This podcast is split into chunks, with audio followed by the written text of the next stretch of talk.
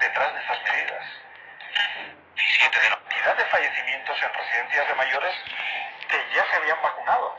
Esto es un genocidio en potencia.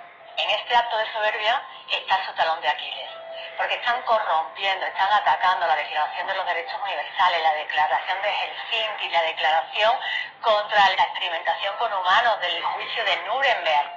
Y están haciéndolo a la luz pública, todo el mundo les está viendo.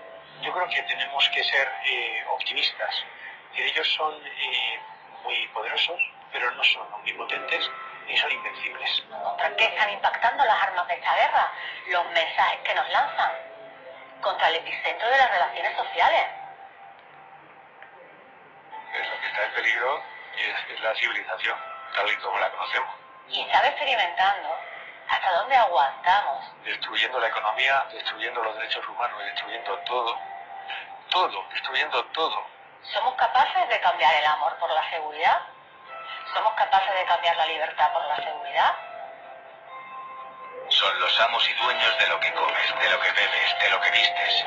Pero sobre todo, quieren ser los amos de las ideas que tienes en la mente, de los sentimientos que se mueven en tu corazón y del miedo que se apodera de tu alma.